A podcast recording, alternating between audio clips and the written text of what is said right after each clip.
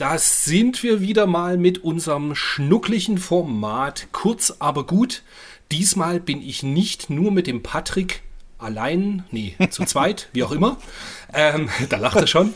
Diesmal haben wir auch den grandiosen Applaus, Applaus, Applaus Danson mit dabei und ich freue mich sehr, dass er da ist. Grüß dich, Danson. Hallöchen. Ja, schöne Runde. Muckelig. Ja. Retroesk, glaube ich. Ja, alt. Ich bin sehr gespannt. alt. alt, ja. Ja, und wie, wie es die Hörer schon gewohnt sind, in diesem Format schnappt sich jeder quasi ein Spiel oder auch ein Buch oder irgendeine schöne Erinnerung an früher. Mhm. Und wir reden ganz galant drüber. Ich habe diesmal äh, ein Spiel beziehungsweise eine Spieleserie mitgebracht. Ähm, ich weiß nicht, Denson, auch ein Spiel, glaube ich, oder? Ich habe auch ein Spiel mitgebracht, ja. Auch eine Reihe, aber es geht viel mehr um ein besonderes Spiel davon. Ja, und äh, ja, ich habe auch ein Spiel mitgebracht. Ähm, äh, aus einer großen Reihe, was aber für sich eigentlich alleine steht. Okay, ja. dann ist es ja quasi ganz ähnlich. Wer will anfangen? Ich würde mal sagen, diesmal Schönheit vor Alter, Patrick Oh, ui, ja, ja, ja, da werde ich ja ganz rot. Ähm, ich habe heute tatsächlich ein Spiel mitgebracht, wie letztes Mal schon, äh, Nintendo 64, ja, weil sich wird, wird ja aktiv hier geweigert, da über diese Konsole zu sprechen. Und auch gar nicht mal so unbekannt wie letztes Mal schon. Wir haben letztes Mal über Golden Eye gesprochen, weil ja da frisch der Release zu Xbox ähm, Game Pass kam und zum Nintendo 64. Und heute geht es auch um Nintendo 64 Spiel, was relativ früh in der Ära kam. Und zwar Star Wars äh, Shadows of the Empire. Und warum habe ich mir das ausgesucht? Ich habe ganz besondere Erinnerungen an das Spiel, ähm, weil ich mich sehr viel mit einem Kumpel gestritten habe, der das Ding auf dem PC gespielt hat. Und ich habe es natürlich auf der allheiligen Nintendo 64 Nebelmaschine gespielt. Und ähm, dieses Spiel hat ein bisschen was Besonderes und ich würde auch gerne sagen, warum. Ich habe hier die Originalverpackung vor mir stehen mit dem Originalpreisschild für 144 Mark 99 Cent waren nach alter Umrechnung ungefähr 72,50 Euro. Ähm, wenn wir es jetzt noch mal ein bisschen mit Inflation bereinigen und so, das ist schon, das ist schon ein teures Spiel. Also heutzutage wäre das so 200 Mark oder so. Ja, ähm, ja es ist, ähm, äh, man sagt ja immer Videospiele, die sind ja so, ja, die, die werden immer teurer und so, aber wenn ich mir so das Nintendo 64 angucke, dann ist das nicht der Fall. Die Cartridge ist auch nur 12 MB groß, also so sehr an der Cartridge kann es jetzt nicht gelegen haben, dass wir da ähm, so eine Spezialversion hatten, die extrem teuer war. Aber es war eins der ersten Nintendo 64 Spiele, die kurz nach Release ähm, des Nintendo 64 erschienen. Und zwar am 3. Dezember 1996 kam das Ganze schon raus und war damals tatsächlich ein Highlight. Auch wenn die äh, zeitgenössischen Tests gesagt haben, naja, die ersten Level sind schon ganz geil und danach siehst du, wie die Kurve so langsam im 90-Grad-Winkel ähm, äh, nach unten geht und dann die letzten Level sind nochmal ganz geil. Und da habe ich mir so gedacht, klar, das Ding musste halt fertig werden. Wahrscheinlich war es schon verspätet. Es sollte ursprünglich ein amerikanischer Release-Titel werden fürs Nintendo 64. Ähm, hat aber nicht ganz geklappt. Und deswegen hat man auf, äh, hat man das Ding dann noch nachgeschoben. Das Interessante an dem Teil ist allerdings, jetzt könnte man natürlich sagen, ey, geh mir weg mit Star Wars. Ich kann Star Wars nicht mehr hören. Ja, also das ist so, äh, 1000 Spiele Allerdings war das so eins der ersten 3D-Star Wars-Spiele und man hat schon relativ zum Anfang des Nintendo 64 richtig schicke Szenen aus dem Ding rausgeholt. Also das erste Level beginnt auf Hoth, also dieser äh, Eisplanet im Grunde genommen, die berühmte Szene, wir kennen sie alle. Ne? Mhm. Und ähm, wir mussten die AT-80s da mit unserem ähm, A-Wing quasi äh, kaputt machen. A-Wing? Nee, war Star Fox. Warte mal. Äh ja, äh, aber. Ja, X-Wing, oder? Nee, der, der X-Wing war es gar nicht. Das waren ja diese. Ja, gut, Star Wars, ne? Aber ähm, das waren halt quasi diese, diese flachen Gleiter, wo wir, äh, wo die Seile verschossen werden konnten. Ich, mir fällt's. Ah, ja, ja, ja, ja. Ich weiß, genau. was du meinst. Genau, wie im Film halt. Richtig, auch. genau. Diese, die hinten so einen fetten Arsch haben und nach vorne dann so spitz Richtig. Zugehen. Und, und da muss man aber auch dazu sagen, Alter, sah das damals gut aus, ne? Also wir hatten das erste Mal wirklich ein Komp, also nicht ganz das erste Mal. Es gab natürlich schon äh, Dark Forces vorher, was man vor kurzem noch nicht mal erwähnen durfte in Deutschland. Das wurde jetzt erst vor ein paar Monaten deindiziert. Das muss man sich mal vorstellen. Da gab es nicht mal Blut in dem Spiel. Ähm, dann gab es halt äh, Jedi Knight und so weiter und so fort. Aber es war halt das erste Spiel, was nicht nur versucht hat, eine Sache abzudecken. Wir, äh, ich erinnere mich da gerne an euren Battletoads Podcast, wo ihr gesagt habt, ja, jedes Level war irgendwie anders. Und das war bei Dark Forces halt auch ganz oft der Fall. Ähm, du hast halt dieses Hoth-Level, wo du geflogen bist, dann hattest du viele Shooter-Passagen, dann hattest du ein Railgun-Level und du hattest später sogar noch Race-Sequenzen durch gewisse Level. Leider alles relativ hm, sagen wir mal, äh, schwierig zu steuern. Also gerade das Laufen von Dash Render, so hieß der Charakter in dem Spiel, äh, das fühlte sich relativ seifig an. Also das war so, bist du losgelaufen und dann ist er noch ein Stück gerutscht und auf, wenn du auf der Stelle gedreht hast, da haben sie gesagt, ja, wir wollten eine ultra smooth Experience haben, aber die hatten halt nur eine Animationsphase fürs Laufen. und das sah dann halt teilweise ein bisschen schwierig aus. Aber ansonsten war es technisch halt ein absolut beeindruckendes Spiel. Und man muss auch dazu sagen, es kam frisch nach dem Release des Nintendo 64 nach. Also wir hatten gefilterte Texturen, die normalerweise damals äh, sämtlichen Workstations, also High-End-Workstations vorbehalten war. Wir hatten natürlich die Analogstick-Steuerung, wir hatten ähm, Zwischensequenzen, die animiert waren. Das war so ein ganz komischer Comic-Look, den man extra dafür erfunden hat, weil man ja nur ein 12 MB-Modul hatte. Und an dem Spiel saßen insgesamt schon 20 Leute, was für damalige Verhältnisse relativ viel war. Ähm, das hat sich natürlich im Laufe des Nintendo 64, da hat man dann halt so langsam gemerkt, die 3D-Grafik ist immer weiter nach vorne gegangen und immer mehr wurde ausprobiert. Und ich glaube, Zelda Ocarina of Time stand mal ganz lange im Guinness-Buch der Rekorde, ähm, nur um da mal einen Vergleich zu schaffen, mit 100 Entwicklern gleichzeitig. Ja? Und heute sagst du so, ja, ja gut. also AAA-Games heutzutage, da sitzen tausend Leute da dran, irgendeinen Arm zu designen von irgendeinem Charakter oder so. Aber 20 Leute war dieses Entwicklerteam groß und die haben dafür zehn unterschiedliche Level hingestellt und das war schon sehr interessant. Ähm, du musstest natürlich auf dem Nintendo 64 verschiedenste Sachen beachten. Der Sound zum Beispiel war 11 Kilohertz. Das ist, als wenn man oh, weiß ich nicht, äh, in so eine Metalldose spricht und die sich komplett über den Mund stülpt und Mono. Also hart oh so, wie, so wie meine Podcast-Aufnahme beim letzten Mal. ja, genau. und ähm, Polygone und so, die ganzen Tricks und so, die wurden halt auch angewendet in dem Spiel. Zum Beispiel hat Dash Render diese Rüstung, diese Schulterpolster, die er da so aufhat. Also wenn man sich mal Bilder von ihm anguckt, der hat da so eine braunen, ich weiß gar nicht, was das darstellen soll. Und das habe ich mich damals schon gefragt, aber tatsächlich hat man die nur genommen, um nicht so viele Polygone darstellen zu müssen, weil diese Schulterpolster konnte man in vier Stufen quasi über seine Schulter legen und damit konnte man viele Details, die normalerweise so eine Schulter mit sich gebracht hätte, einfach überdecken.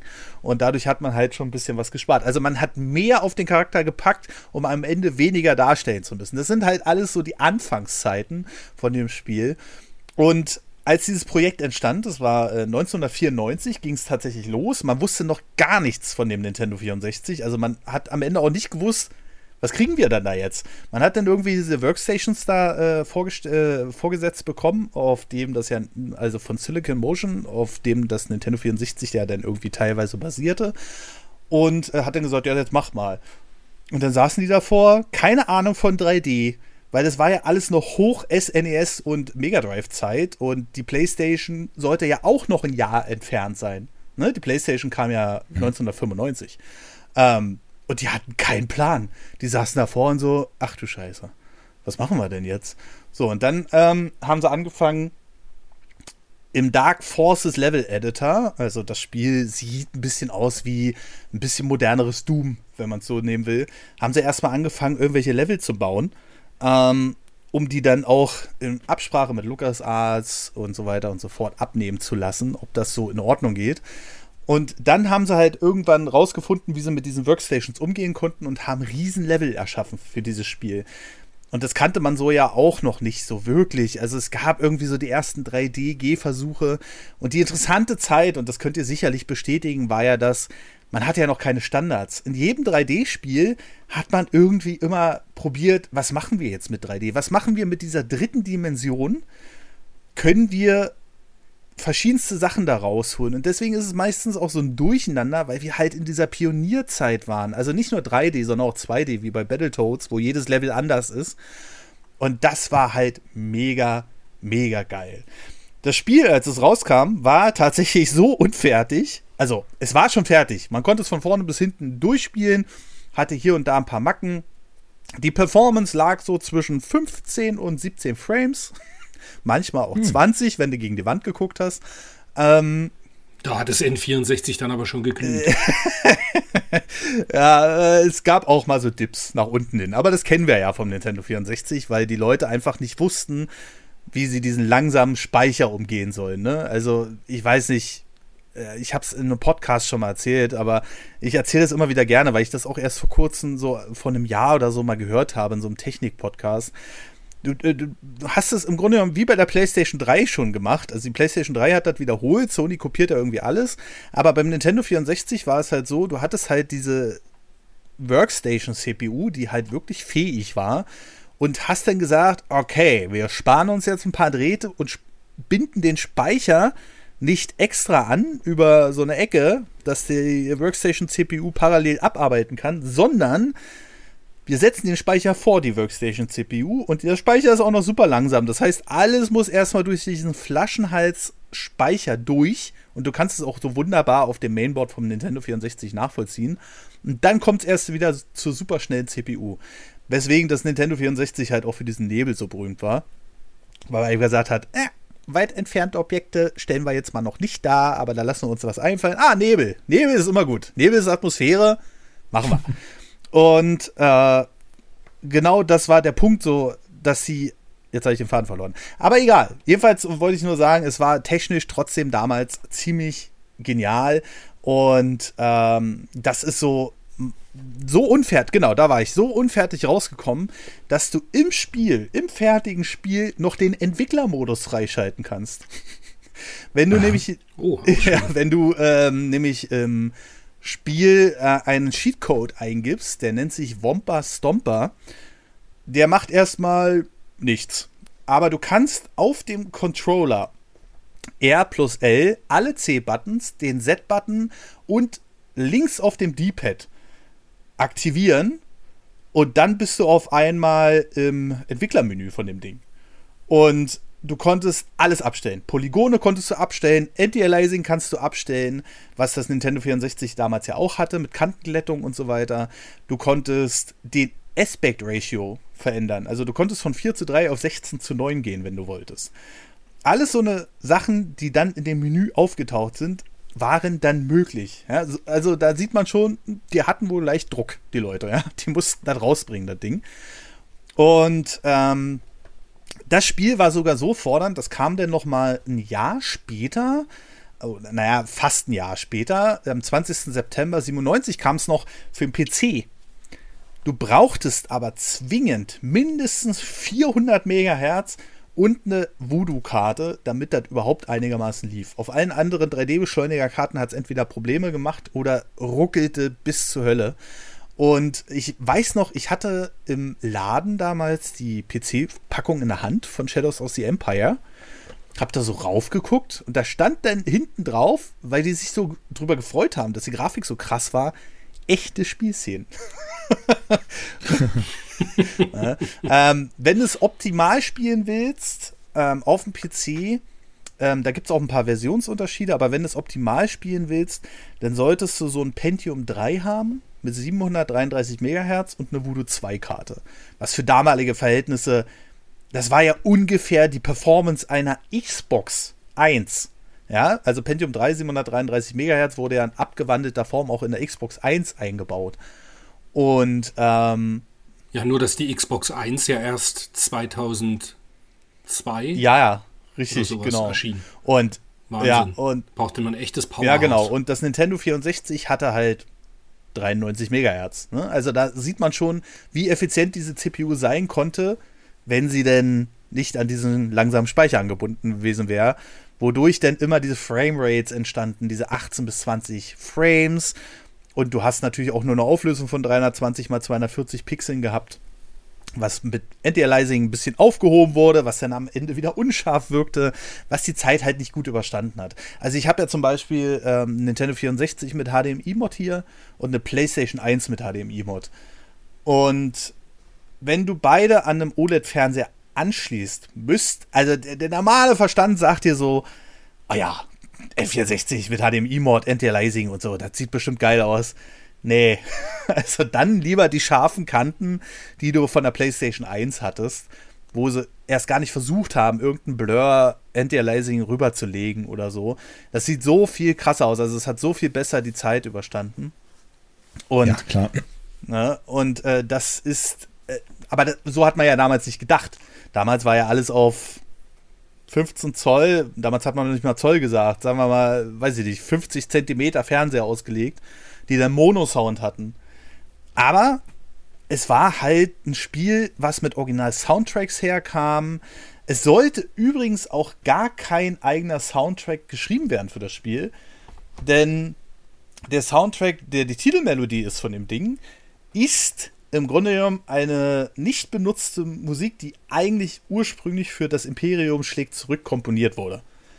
Die haben sie in. Ah, auch, auch John Williams, oder was? Ja, ja, richtig. Und Ach, cool. Die haben sie halt ähm, richtig schön mit reingeworfen. Aber es wurde auch viel recycelt in dem Spiel. Zum Beispiel gibt es diesen sogenannten Wilhelm Scream.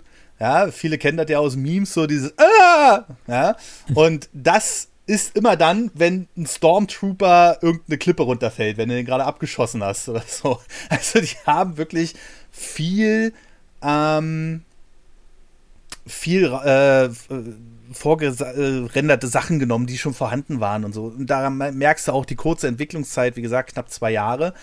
Ähm, dann hast du die erste Mission oder so, diese Battle of Hoth, dieses Werbeschild für Shadows of the Empire, sollte am Ende sogar rausgeschnitten werden aus dem Spiel, weil es einfach zu komplex war für die damalige Hardware. Aber die haben es dann irgendwie auf die letzten Tage ähm, noch hingekriegt. Und das muss man sich mal vorstellen. Das Spiel entstand, erzählt so ein bisschen die Geschichte zwischen Episode 4 und 5. Da war Episode 1 gerade in der Planung, also äh, Darth Menace, und ähm, dann haben die aber auch noch äh, an den Remastern gearbeitet und trotzdem haben den Spiel gemacht, was eigentlich nichts mit diesem Film zu tun hat, sondern konnten machen, was sie wollten.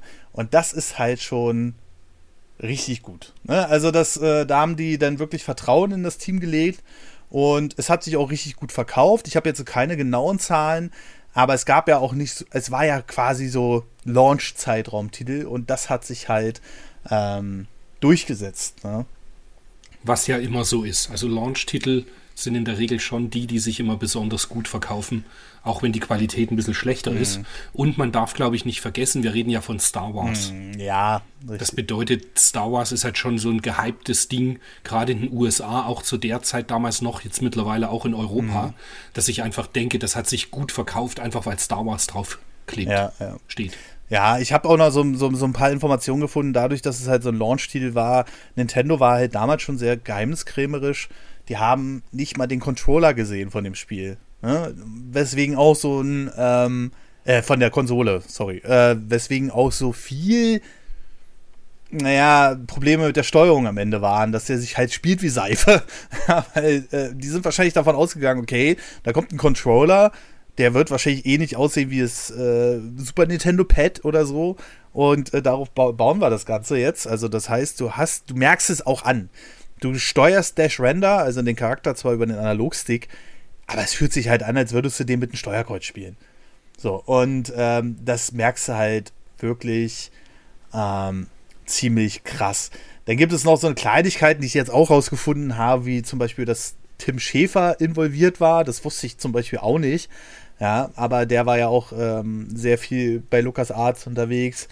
Ähm, und ja, also das ist wirklich ein interessantes Spiel und es hat mich wirklich fasziniert, diese Details auch mal rauszufinden, äh, weil das ist wahnsinnig spannend, wie man auch diese kreative Freiheit so im Allgemeinen noch ausleben konnte. Heute haben wir so gewisse Schemata und wenn da mal was Neues kommt, was sich durchsetzt, dann sind wir immer so. Und damals war das halt Standard. Ne? Jedes Spiel hatte irgendwas Neues, mal gut, mal schlecht. Und äh, das ist halt so eine besondere Kreation. Und das war eigentlich auch schon das, was ich äh, gerne zu dem Spiel hier loswerden wollte, weil ähm, ich habe es ja gerne gespielt. Und mein Kumpel hat, ah ja, um dann nochmal den Kreis zu schließen, mein Kumpel, der hat das damals dann auf dem PC gespielt. Er hatte aber keine 3DFX-Karte. Und äh, es war irgend so eine Power VR, irgendwas. Und da waren Raucheffekte zum Beispiel nur noch quadratisch, ähm, weil das Spiel, wie gesagt, auf anderen Plattformen totale Probleme gemacht hat. Aber der hat mich die ganze Zeit damit aufgezogen. Auf dem PC. Ja, da gibt es jetzt nicht diese komischen Comic-Render-Sequenzen, sondern wir haben hier CGI-Sequenzen. Und ich sag's mal so. Also, die Comic-Sequenzen sind wesentlich besser gealtert. Also, wenn du die, dir die Raumschiffe, so die Flugsequenzen von dem Ding anguckst, das sieht richtig gut aus noch. Aber sobald es an Figuren geht, da denkst du so, oha, da habt ihr aber ein paar Keyframes ausgelassen. Wahrscheinlich, weil so ein Keyframe berechnen damals einfach so eine Workstation ausgelastet hat. Aber ja, das war so quasi so mein wunderschöner Titel, den ich hier mal nahebringen wollte. Ich, ich, ich hoffe einfach mal, dass ich zum nächsten dann auch mal. Ich habe hier noch andere Spiele außer Nintendo 64, aber naja, ich muss ja hier die Fahne hochhalten, ne? Absolut, ja einer muss es tun. einer, einer muss es ja tun. Ja, genau. Also ich muss. Alles, alles Geisterfahrer. Ja, ich, ich, muss sagen, du hast ja jetzt jede Menge zu dem Spiel erzählt. Also mein lieber Scholli, ja. äh, hol mich mal kurz ab. Ist es, ich, ich mal, äh, bin ich richtig in meinen Gedanken gerade, dass das Modul so einen weißen Stormtrooper zeigt? Richtig, genau. Es gibt doch noch ein zweites Star Wars Spiel auf dem N64. Ne? Ja, das Rook Squadron. Ah, Rook Squadron, genau. Genau, genau. Genau, von Factor 5. Ja, nee, das, das meinte ich nicht. Dann war ich also in meinen Gedanken nämlich schon die ganze Zeit äh, ganz richtig mit dem Stormtrooper. Ja, richtig, genau. Finde ich auch ein schickes Motiv. Ist ja so relativ schlicht gehalten.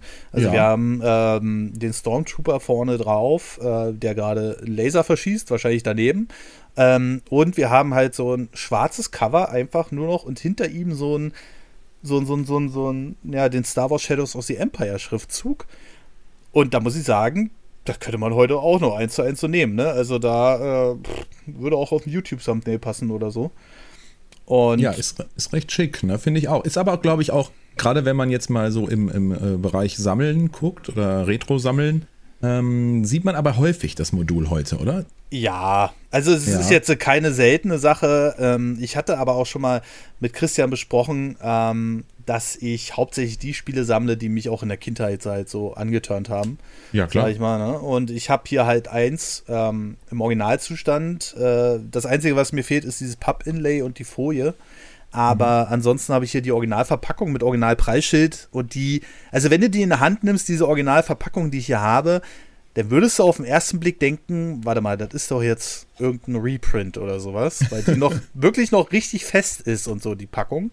Ja. Ähm, aber tatsächlich, Preisschild beweist es halt, das ist halt die Originale von damals. Und äh, dann habe ich hier halt, also was hier alles noch beilag. Wir haben hier einen Werbeflyer fürs Nintendo 64, einen Werbeflyer für den Game Boy. Dann haben wir hier äh, die Nintendo 64 allgemeine Anleitung, die irgendwie immer beilag. Jedem Spiel so ein weißes Heft, wo du dann jedes Mal denkst, ja klar, das lese ich mir jetzt auf jeden Fall nochmal durch wenn ich das Nintendo 64 nicht schon 50 Mal, also das habe ich nicht verstanden. Aber wahrscheinlich war es damals so ein Pflichtding. Und natürlich die Anleitung, ne? Die haben, warte mal, 16, ganze 16 Seiten. Aber war Nintendo-typisch halt komplett in Farbe gedruckt und auch relativ schick gemacht. Also so mit Motiven, mit Artworks aus dem Spiel. Ähm, und äh, dann auch noch einzelne Level beschrieben, wo du so denkst, so, ja, okay, würde wahrscheinlich heute keinen mehr interessieren. Aber da gibt es auch so eine Sachen, Aufgabe. Infiltriere den, die imperiale Basis, lokalisiere das Jetpack und stelle Boba Fett, bevor er die Chance hat zu entkommen. Und dann wird dir die äh, Controllerfunktion hier für jede einzelne, für jedes einzelne Level erklärt. Ja. Und äh, das sind dann halt so, so kleine, schöne Sachen, wo ich mich dann immer wieder freue, da reinzugucken. Heutzutage wird das alles ins Spiel eingebettet, ist sicherlich auch ein bisschen praktischer. Aber so, ein- so ein Heft hier mit Motiven durchzublättern, ist ja immer wieder gut. Aber das, das kann man ja zu jedem äh, klassischen Spiele sagen. Ähm, ja, aber genau, das war jetzt so mein Spiel und jetzt habe ich genug gelabert. Ich würde jetzt einfach mal mich übergeben. Äh, Also ich sag jetzt mal was ganz äh, Absurdes, äh, Ja. aber was Wahres. Ich habe in meinem ganzen Leben nicht einen Star Wars-Film gesehen. What? Ja. ja, ähm, ja, äh, Star Wars ist bei mir irgendwie, keine Ahnung. Immer wenn es um Laser geht und Raumschiffe, bin ich ziemlich schnell raus. Aber ähm, dieses Spiel habe ich auch das ist ja gespielt. krass. oha. Das muss ich sagen. Dieses Spiel habe ich auch gespielt und ich habe nicht mehr so die mega krasse, äh, detaillierte Erinnerung daran. Ja. Ich kann mich aber auf jeden Fall daran erinnern, dass ich mit einem damaligen Schulfreund nach der Schule das sehr, sehr viel gespielt habe. Und irgendwas in meinem Kopf äh, erinnert mich an eine Art Zugmission, wo man Ja. auf einem Zug Ja. ist. Und irgendwie fand ich das geil. Hatte null Plan von Star Wars, habe ich heute nicht. Aber es hat mich irgendwie abgeholt und ich fand's geil. Ja, ja. Ist das äh, besagte Railgun-Level, ne? Also du standest dann auf dem Zug und musstest dann einfach alles abschießen. Aber dadurch, dass du halt nicht dieses übliche ähm, hast, sage ich mal, dass die Figur alleine läuft oder so, sondern du hattest immer noch so eine Interaktivität. Du standest da halt auf dem Zug und hast Dash Render halt bewegt. Ähm, und warst halt ein bisschen dynamischer, aber bist halt durch das Level gefahren. Und das war auch das anspruchsvollste für die Hardware damals, weil sich alles nacheinander aufbauen musste. Und damit äh, durfte man wohl auch keine Ladepausen haben, sonst wäre halt die Experience sofort kaputt gegangen. Dafür ist die Framerate halt dann noch ein bisschen intensiver runtergegangen. Aber damals war das ja auch egal. Der für Röhrenfernseher hat irgendwie für unser Gehirn alles interpoliert. Ich, ich fand spannend, dass du gesagt hast, dass es kein Launch-Titel ist, weil ich bin fest davon ausgegangen, dass es einer war vom N64. Kam kurz danach tatsächlich. Ja, Ja. hätte ich auch nicht gedacht. Also, ähm, wie gesagt, 3. Dezember 1996 und ähm, das N64, da muss ich jetzt mal kurz in meinem äh, Gehirn äh, greifen, kam im September.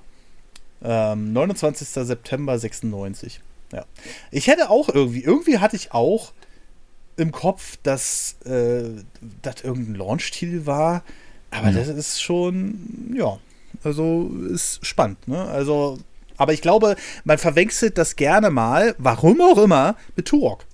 Und das war ja ein Launch-Titel. Ähm, und Ah, zumindest in PAL, gell? Genau. war, war das ein paar, also ich bin mir ja Ich glaube, in Japan und USA war dann, die Geräte waren schon draußen und Turok kam dann halt ein bisschen später. Ja, irgend, ir- irgend sowas. Also, meine, meine Erinnerung an, an Shadow of the Empire ist, auch wenn mir mal äh, irgendwo, ich weiß nicht mehr, wo das war, als äh, Kritik am Podcast, also den anderen, den ich noch mit Wolfgang mache, unterstellt wurde, quasi, wir hätten immer ähm, wirre Erinnerungen an, an unsere Videospielzeit und dass wir nie normale Sachen gespielt hätten. tatsächlich tatsächlich habe ich Shadow of the Empire auch besessen, Ja. aber in der Japan-Version, weil ich damals ein japanisches N64 hatte. Die Nerds wieder, ey. Und das war halt dann. Bitte? die Nerds wieder, ey, mit den japanischen Konsolen. Ja, das Ding ist halt, ich war halt einfach schon ein bisschen älter. ja, ja, ja, schon klar. Und dementsprechend hatte ich es halt dann, äh, ich hatte das N64 mit Super Mario 64 und Turok mir gebraucht gekauft damals in München in meinem Videospielladen und irgendwann dann etwas später halt das auch gebraucht, das Shadow of the Empire. Und ich gestehe, ich kann es dem Vorbesitzer von dem Spiel nicht vergelten, äh, dass er das in Zahlung gegeben hat, weil ich persönlich finde das nicht so dolle.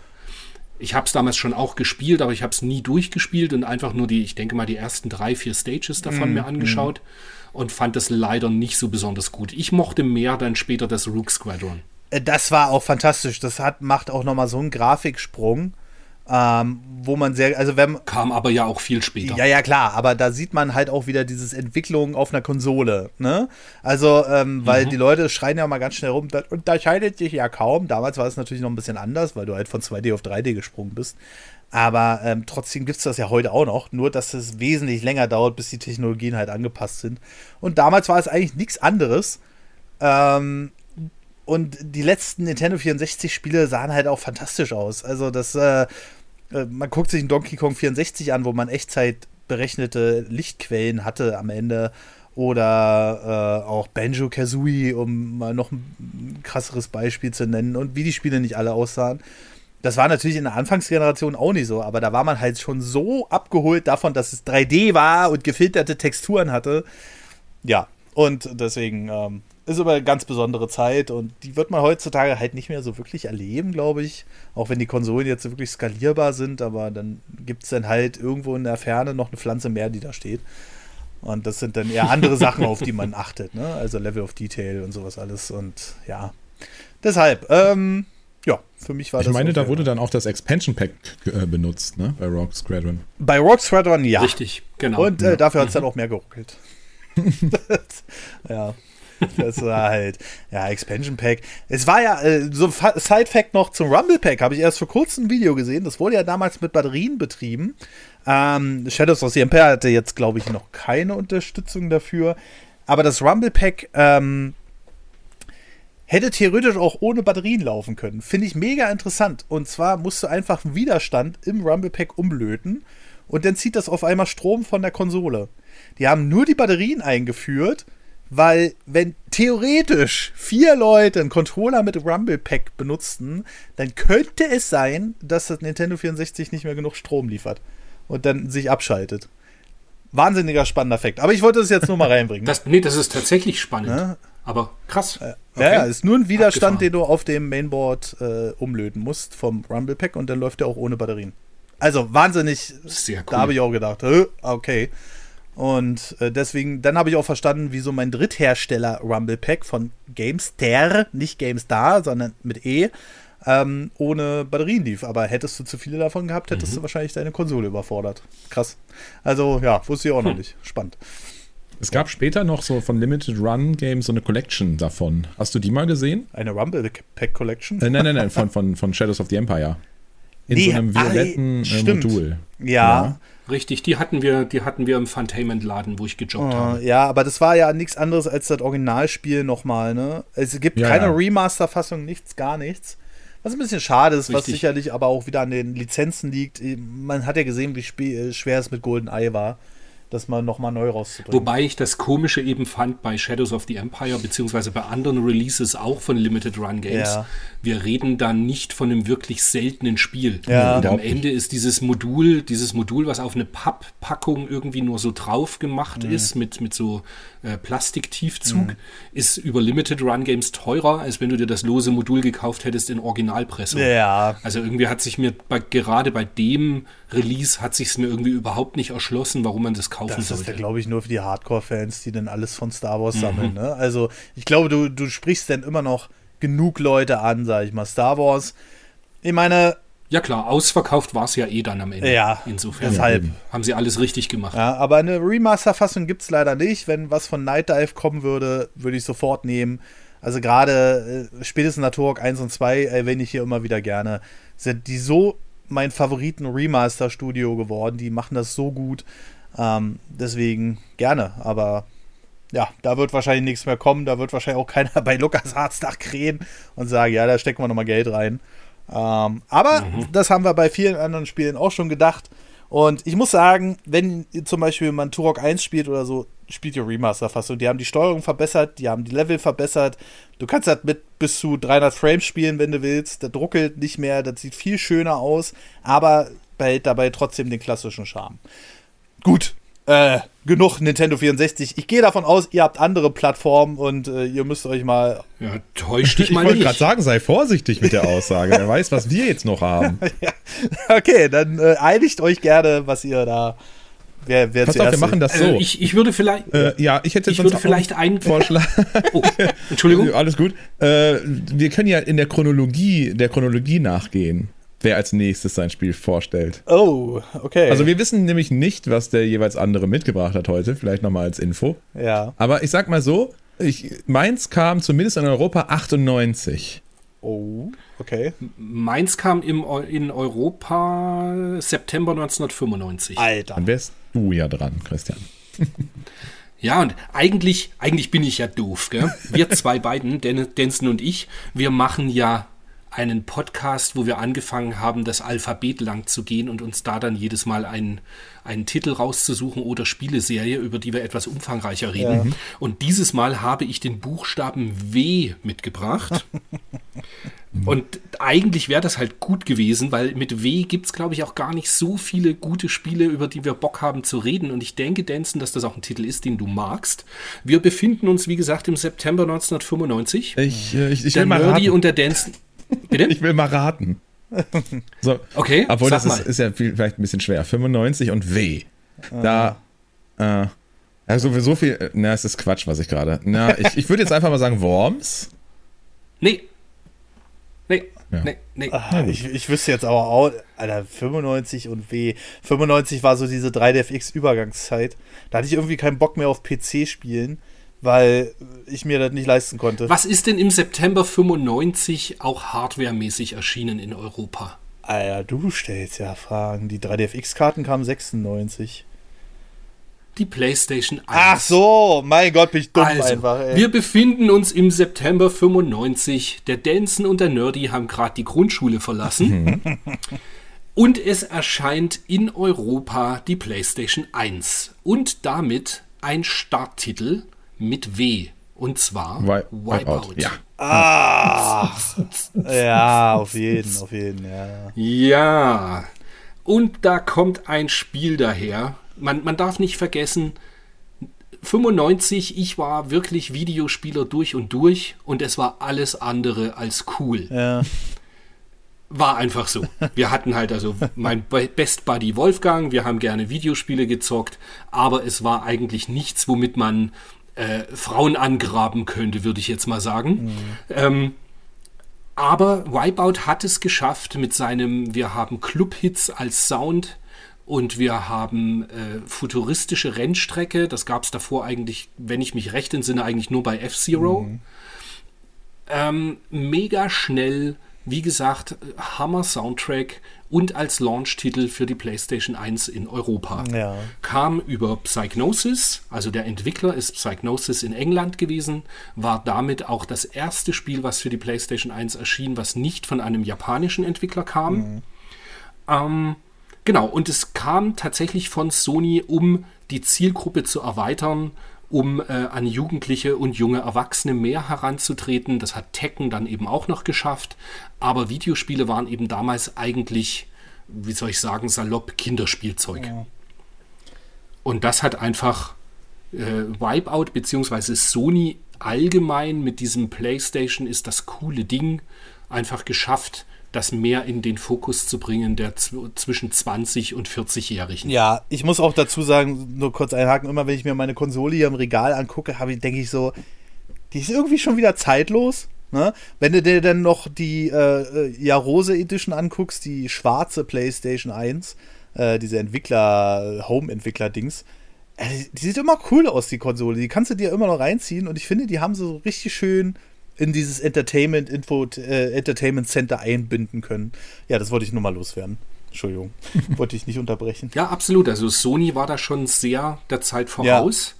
Und also ich habe jetzt prinzipiell eigentlich wollte ich über die gesamte Serie sprechen und mich würde sowieso interessieren, habt ihr da irgendwie Erinnerungen dran? Ist das ein Ding, was ihr dann eben mit, ähm, wie alt werdet ihr gewesen sein? Äh, Um die 10, 11, 12 Jahre? Habt ihr das dann irgendwie gespielt oder Ja, also damals schon oder, oder später dann erst? ähm, ich habe da ganz schön viele Erinnerungen dran, muss ich sagen. Bei uns gab es ein Elektro Elektronikfachgeschäft, das nannte sich Schossau, das gibt es glaube ich gar nicht mehr.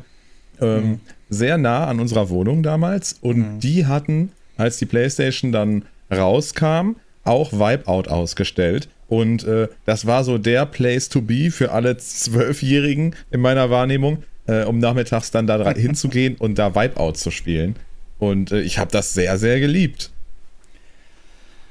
Ja, dann ging es dir genauso wie mir. Also ich habe witzigerweise richtigen Einstand hatte ich ähm, bei Wipeout erst mit dem Nachfolger, mit Wipe, Wipe, Wipeout 2097, beziehungsweise Wipeout XL, weil das war nochmal more of the same zwar, aber der Soundtrack hat mir noch besser gefallen. Also da kam äh, Firestarter von Prodigy war da zum Beispiel mit drauf, Wow. was natürlich unglaublich cool war. Sowieso die, die ersten Wipeouts, ich meine Teil 1 und 2, konnte man auch die CD einfach in einen CD-Player legen. Und dann hatte man die Soundtracks, also die waren als Redbook-Audio abgespeichert. Das war also auch eine extrem feine Sache. Und ja, also tatsächlich das beste Wipeout für mich ist immer noch 2097, eben der zweite Teil, weil da war einfach vieles besser gemacht. Die Optik war noch schneller, es war sowieso ruckelfrei und es gab ein paar schöne Extrawaffen. Es gab zum Beispiel auch einen Autopiloten, dann den man einschalten konnte oder diese Ex, dieses Extra, dass so eine Welle vor einem gemacht wurde und alle Fahrzeuge bzw. Gleiter, die vorher sind, ähm, werden eben äh, nicht zerstört, aber eben getroffen.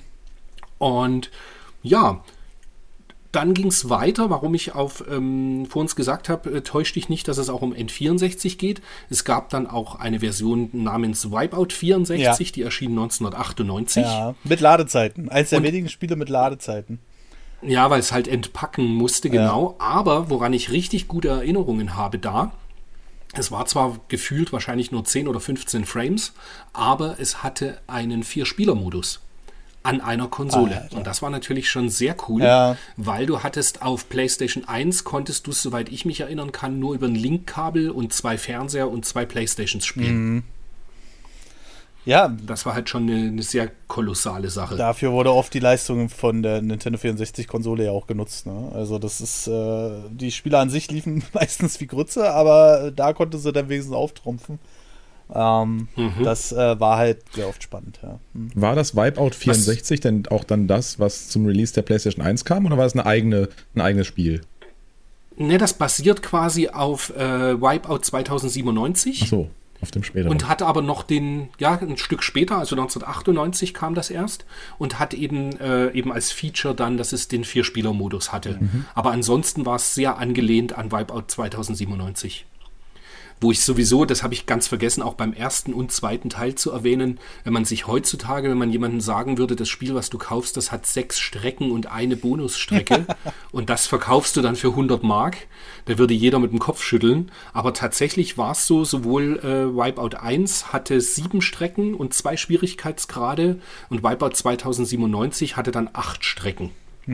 Und auch da wurde dann mit einer Kooperation mit Red Bull, äh, also wenn man sich daran erinnert, bei der PlayStation 1-Variante gibt es halt so ganz oft äh, Werbetafeln von Red Bull. Ja. Und das wurde einfach auch zur Zielgruppenerweiterung genommen, weil der Deal war so, wir machen Red Bull-Werbung und dafür kommen wir mit Anspielstationen auch in Clubs. Und die, die jungen Leute können sich eben dann äh, PlayStation 1 Spiele beziehungsweise eben Wipeout 2097 spielen in dem Club. Es wurde halt alles sehr auf dieses hippe und extrem coole gebürstet. Was dann eben die Videospielindustrie dahin gebracht hat, wo sie jetzt steht. Also tatsächlich diese Zielgruppenerweiterung damals, das hat nur später dann Nintendo mit der Wii noch, noch mehr perfek perfektioniert. Aber damit ging es eben los, dass wenn du Samstagabends dann gesagt hast, nee, du triffst dich mit Kumpels irgendwie Videospiele spielen, war das eher noch cool als einfach fünf Jahre vorher, wenn du gesagt hast, nö, heute bleibst du zu Hause und spielst äh, Legend of Zelda. Ja, ja. Hast du es denn Das- vor kurzem ja. auch nochmal gespielt oder äh, ist das jetzt alles nur aus deiner Erinnerung von damals, was du erzählst? Nee, tatsächlich, also ich habe Wipeout 1, Wipeout XL und Wipeout 3 habe ich als Japan-Version für die PlayStation 1. Ach, schön. Und würdest du sagen, das spielt sich gut? das. Mhm. Ja, immer noch. Das ist einfach immer noch sensationell. Die, auch die 3D-Grafik ist witzigerweise da gut gealtert. Weil es ist einfach pfeilschnell Ja. Und kantenscharf und ähm, ja, natürlich, wenn du wenn du jemanden beim Spielen zuschaust, dann siehst du quasi, wie hinten die, die, der Bildaufbau so reindroppt. Wenn du es aber selbst spielst, kriegst du es fast nicht mit. Ja. Und, also, und ich kann auch, das Lustige ist so, das ist halt auch so eine Serie, die hat sich so extrem gut verkauft. Du kriegst also ein Wipeout 1, 2 und 3 jedes, naja, der Dreier ist ein bisschen teurer, aber maximal solltest du um die 20 Euro für die Spiele zahlen. Also gerade das 2097er, ich bin mir sicher, das kriegst du für unter 10 Euro nachgeschmissen. Ja. Wobei ich das jetzt nicht mehr recherchiert habe, aber die sind tatsächlich sehr günstig. Ja, und dann kam als letzter Eintrag für die PlayStation 1 kam dann irgendwann Wipeout 3 nochmal als Special Edition auch raus, wobei wir gerade über Wipeout 3 nicht gesprochen haben, aber das war auch tatsächlich am Ende more of the same, aber mit neuen Spielmodi. Da gab es dann sowas wie Rennkampf, Zeitkampf und Waffenkampf was quasi bedeutete, dass du im Waffenkampf musstest du halt die Gegner äh, mit deinen Raketen und was es alles gab eben einfach kaputt machen. Im Zeitkampf musstest du einfach besonders schnelle Rennen fahren, also schneller als die Zeitvorgabe war. Und im Rennwettkampf musstest du quasi einfach immer unter die ersten drei, glaube ich, kommen, damit es dann die nächste Runde, äh, die nächste Strecke gab. Mhm. Und auch da gab es am Ende nur acht Strecken und fünf Prototype-Strecken, die du noch freischalten konntest. Mhm.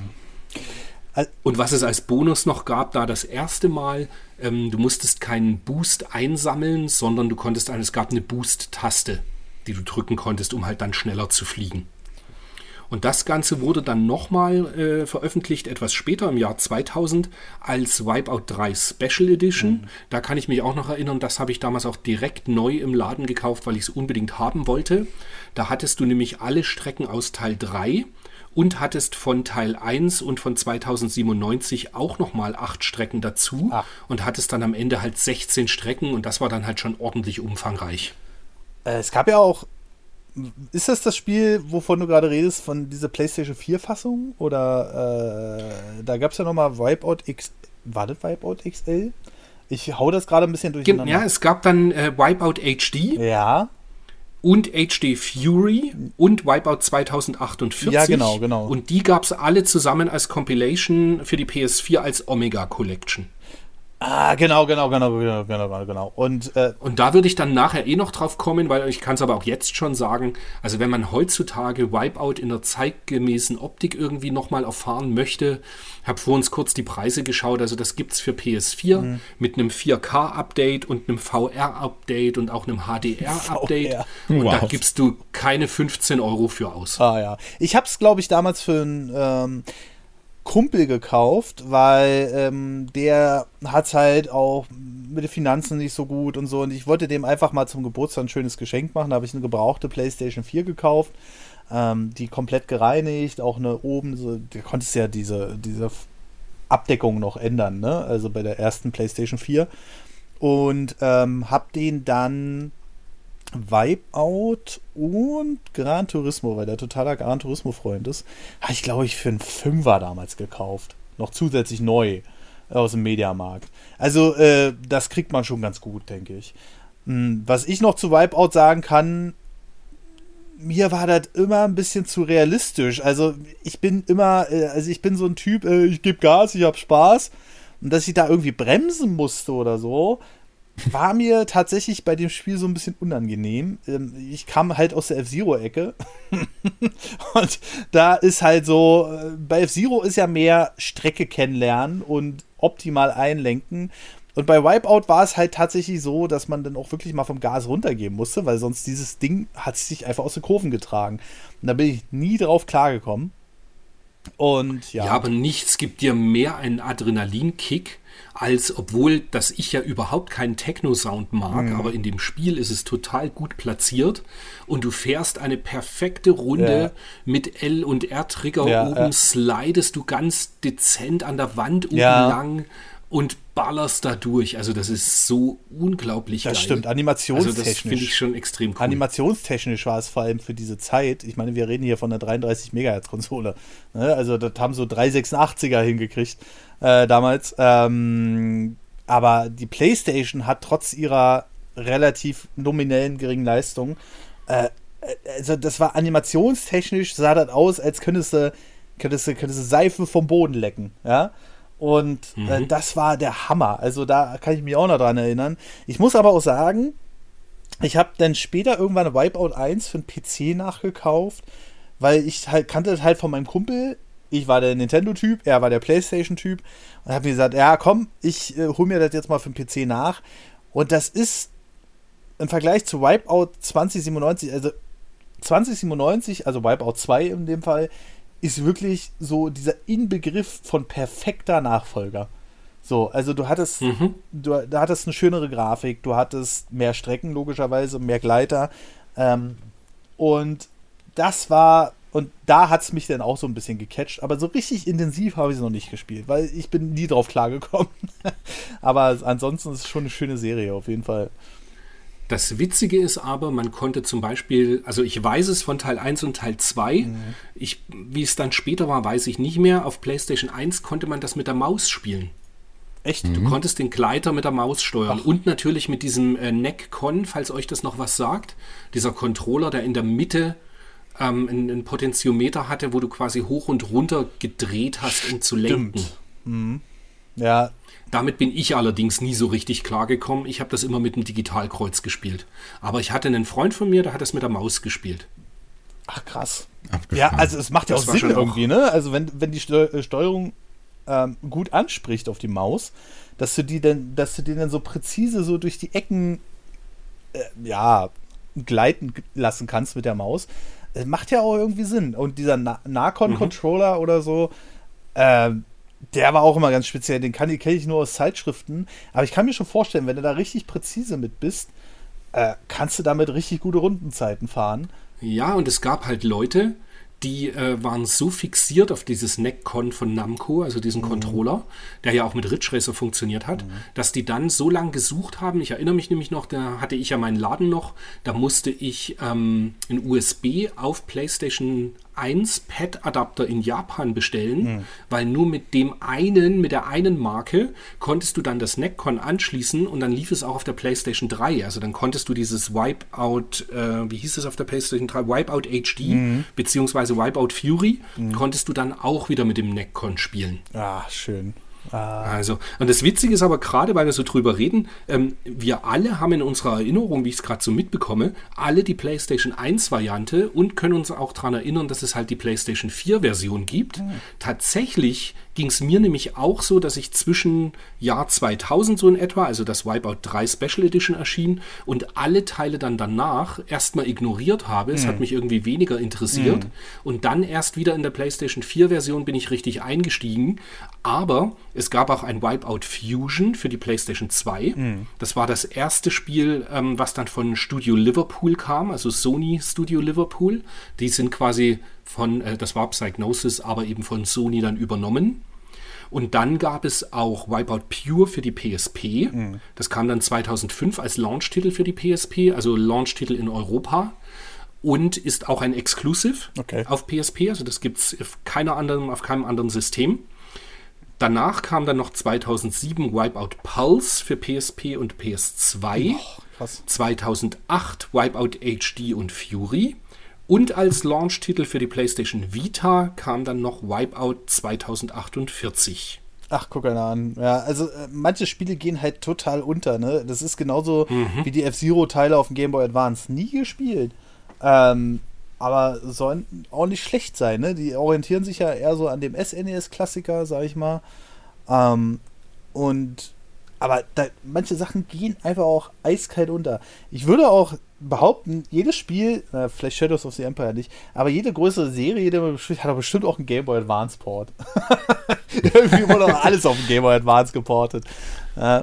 Nee, aber tatsächlich ging es mir bei Wipeout halt so, weißt du, wenn du dir das anschaust, von 1995 mm. bis 2000 mm. gab es vier Einträge, die am Ende alles sehr, sehr ähnlich waren.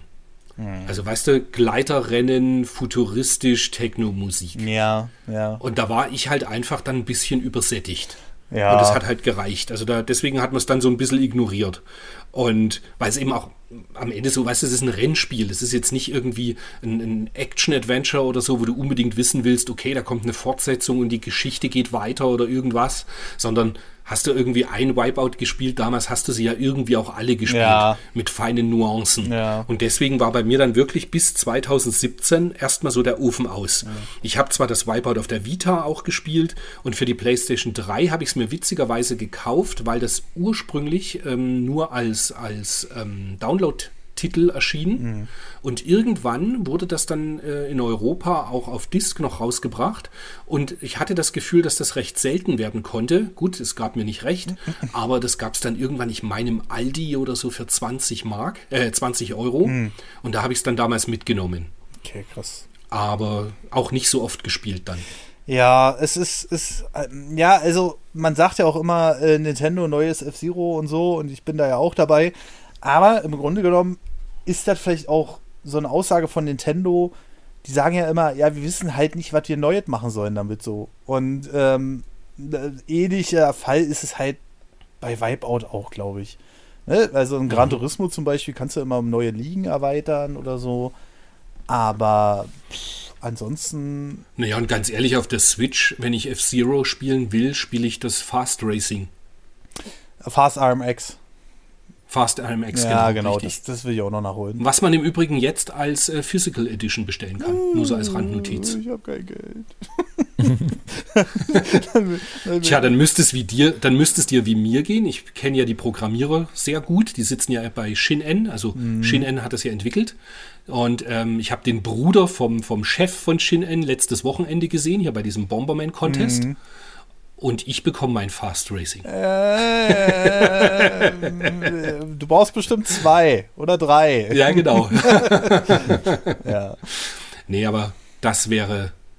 Ja, also das war jetzt mein Pick mhm. und ich finde, Wipeout ist tatsächlich immer noch eine Serie, die man mit den gerade mal elf Einträgen kann man sie auch super sammeln, wenn man das möchte. Mhm. Also da wird man jetzt nicht total arm dabei. Und sie lohnen sich auch heute noch. Tatsächlich vom ersten bis zum letzten Teil kann man sie alle spielen. Mit Abstrichen, die, das muss ich jetzt sagen, die Wipeout 64 Variante. Aber nein, äh, auch die macht Spaß. Ja, mit Ladezeiten. Verdammt kurze Ladezeiten, aber ich muss es für ein Nintendo 64 Spiel wenigstens mal erwähnt haben. Ja. Ja, Wipeout, schön. Aber ich, ich habe auch, muss ehrlich sagen, Wipeout 1, wo du jetzt damit angefangen hast, hatte ich super geile Erinnerungen daran. Aber mittlerweile habe ich das auch eher verbunden mit so einer mega großen, ähm, ja, wie soll ich sagen, so einer großen Reihe, wo alles irgendwie gleich ist, obwohl ich das mir gar kein Urteil erlauben könnte, weil ich eigentlich nur den ersten Teil gespielt habe. Aber der hat mir offensichtlich gereicht, um schon, ja, für mich immer zu sagen, wenn ich sehe, ja, Wipeout 2 oder Wipeout 3, Wipeout 4000 und was es da alles gab für, für Titel, habe ich immer gedacht, ja, ja, brauche ich gar nicht ausprobieren. Mhm. Ist wahrscheinlich wie Wipeout. ja, und ich denke, das ist auch genau so ein bisschen das Problem der Serie dann irgendwann geworden. Ja dass halt wirklich null Innovation kam. Gut, es gab, ich weiß jetzt nicht mehr genau welches das war, doch auf der Vita dann, da gab es eben äh, dann Strecken, die sie exklusiv auf der Vita hatten, wo es Vergabelungen gab und du konntest auf verschiedenen Ebenen äh, Rennen fahren mhm. quasi. Und das ist dann halt schon so ähnlich wie dann auch F-Zero. Ich meine, es gibt einen F-Zero auch, wo du Gabelungen der Strecken hast oder dann eben eine Strecke oben oder unten lang fahren kannst. Mhm. Wobei ich gestehen muss, bei F-Zero bin ich ja fast nur bei beim Super Nintendo und GBA-Teilen dabei, dass ich das gar nicht so ganz genau weiß. Aber ich bilde mir ein, es gibt eine GameCube-Version, wo oh Gott, ähm, die Strecken dann sich aufgabeln. Also das, äh, das, muss ich jetzt mal kurz einwerfen. Alle feiern ja immer diesen den, den, den, den, den, den GameCube so ab. Aber was sie ganz oft geändert haben, ist die Musik zum Beispiel. Also zum Beispiel Wave Race Blue Storm und F-Zero GX haben mir nicht so gut gefallen, weil die einfach diese Nintendo-Soundtracks geändert haben gegen irgendwelche Rockmucke und so. Also das hat mich so genervt bei Wave Race Blue Storm, weil äh, wir wissen, wenn wir Wave Race 64 oder F-Zero X ähm, Big Blue Soundtrack, sage ich nur, bei F-Zero X, diese dit, dit, dit, dit, und das haben die halt komplett rausgeschmissen und irgendwelche Rockmucke da reingemacht, genauso wie gesagt bei beiden Spielen und mir fallen sicherlich noch ein paar andere ein. Ja, das wollte ich jetzt bloß mal loswerden. Ist, ist Frechheit so, einfach. Ich finde es einfach schade, weil es ist einfach so, ja, wir biedern uns jetzt mal den Leuten an. Oder, ähm, ja, auch äh, hier dieses ähm, oh, ah, 1080 Avalanche. Cooles Spiel, habe ich viel gespielt, aber kommt für mich nicht an den ersten Teil ran, so, weil der erste Teil war so Simulation. Und bei Avalanche haben sie gesagt, ah, wir machen jetzt Arcade draus. Und das war so, aha, deswegen habe ich den GameCube tatsächlich nicht so in guter Erinnerung wie andere. Aber ja, gut. Ähm, ja, dann kommen wir mal zu. Da wir den Podcast aber auf einer positiven Note haben wollen, fragen wir jetzt mal unseren rosa bebrillten lieben Freund Denson, was er denn Schönes mitgebracht hat.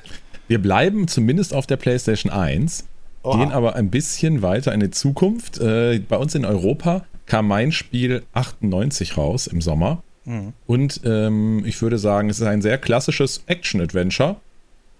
Ähm, jetzt könnt ihr mal einen Tipp abgeben. Es war, wir bleiben auf dem gleichen System, wie gesagt, PlayStation 1, 98, ein Action-Adventure. Und viele haben dazu damals gesagt, es ist vielleicht die Sony-Variante von einem Zelda.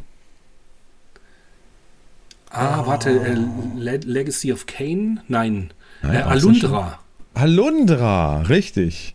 Oh, Christian hat recht. Sehr, sehr schöner Pick. ja. Oh ja.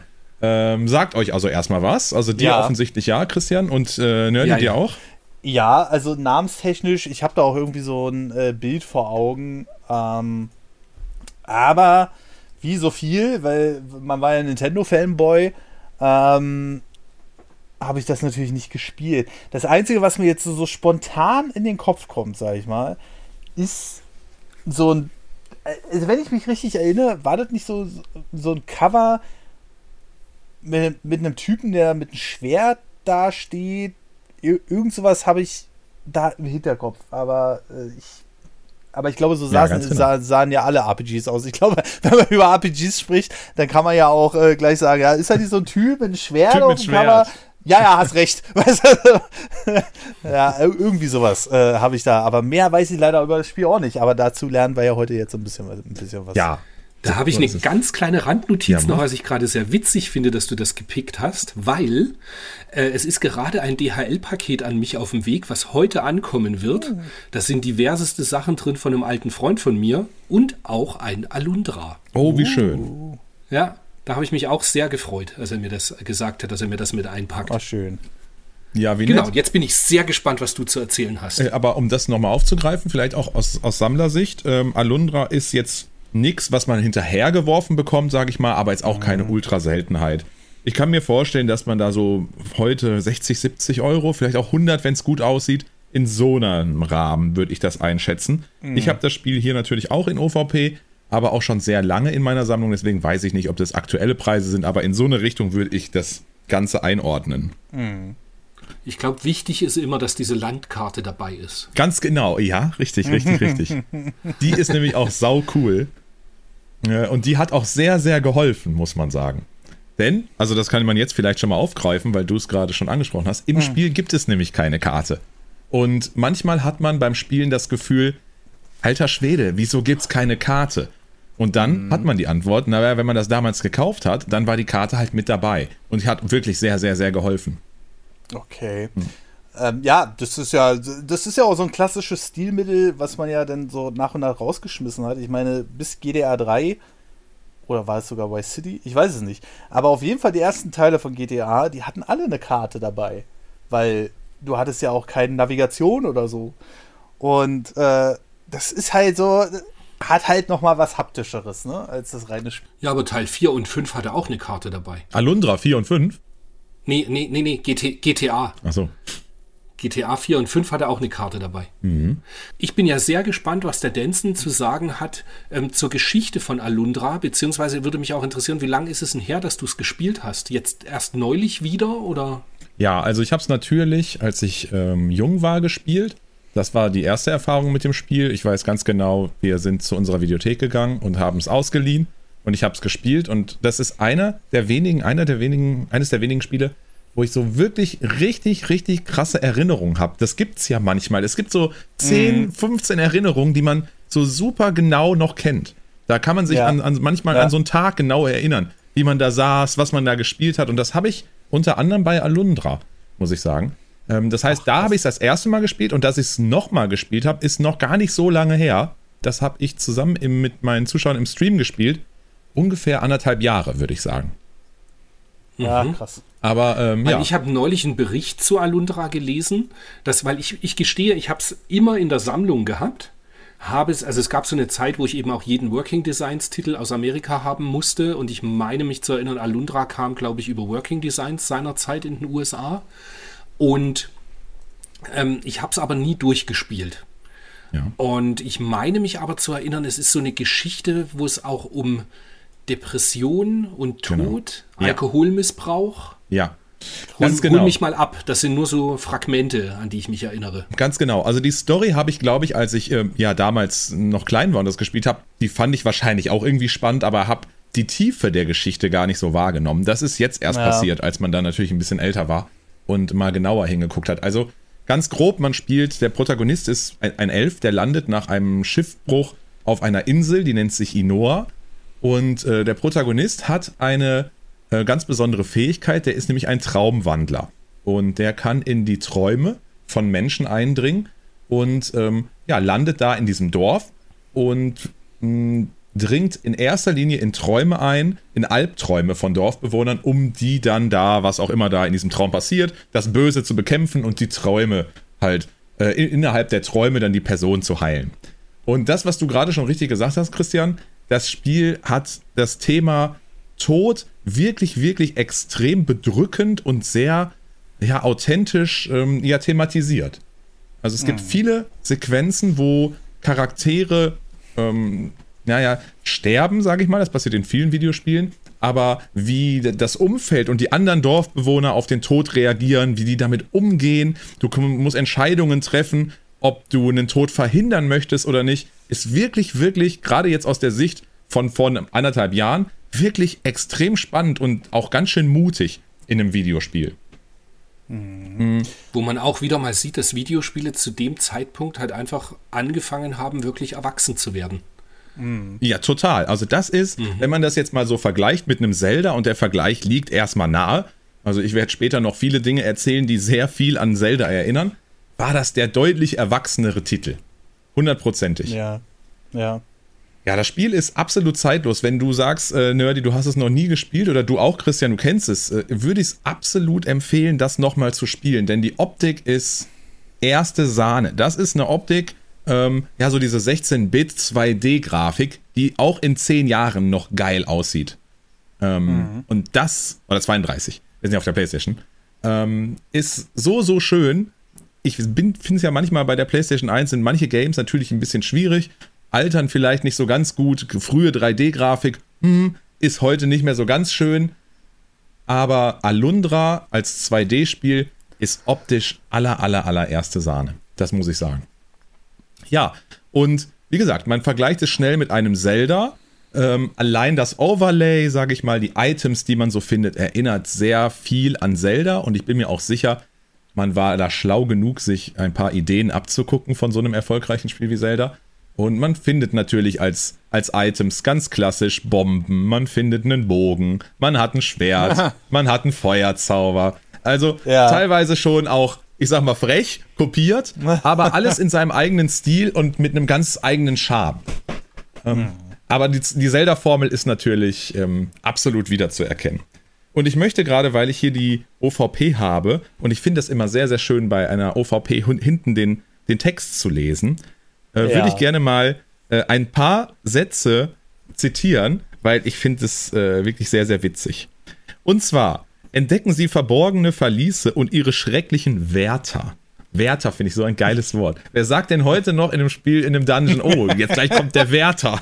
das ist kein Bossfight, ich muss den Wärter noch besiegen.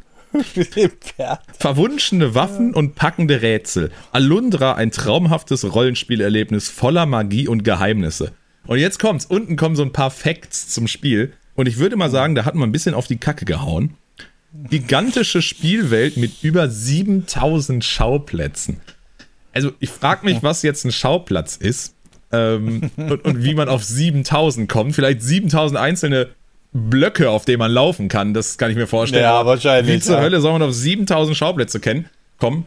Denn das Ganze, und das war auch noch so eine kleine Besonderheit, spielt eigentlich nur in einer Stadt in diesem Spiel. Du hast da dein Stadt, dein, dein Dörfchen, wo du landest und mhm. ähm, beschäftigst dich immer mehr mit einzelnen Dorfbewohnern innerhalb dieser Stadt. Und ja, du reist halt durch die Träume von den Dorfbewohnern und da hast du natürlich dann unterschiedliche Szenarien und Landschaften innerhalb der Träume. Aber alles dreht sich eigentlich nur um dieses Dorf. Natürlich hast du um, in, äh, um das Dorf herum auch mal eine Höhle oder ein Schloss oder du hast irgendwie die, die Goblin-Grube, äh, wo du dann reingehen kannst als Dungeon und den Wärter suchst. ähm, mhm. Aber alles dreht sich in diesem Spiel um dieses Dorf. Und ja, das Game hat mich komplett abgeholt. Damals schon und heute auch beim Neuspielen. Und was das Spiel absolut besonders macht, viele sagen vielleicht auch nicht unbedingt besonders gut, aber ist diese, diese riesige, gigantische Dungeon-Größe bei diesem Spiel. Also, ich sag's euch, wenn ihr das vergleicht mit einem Zelda, wenn ihr da gerade in die ersten Dungeons geht, da bist du nach fünf Minuten durch. Ähm, mhm. Aber bei Alundra, der letzte Dungeon, der war so geisteskrank riesig, dass du teilweise mhm. schon gesagt hast, okay, also sie haben hier einfach komplett übertrieben.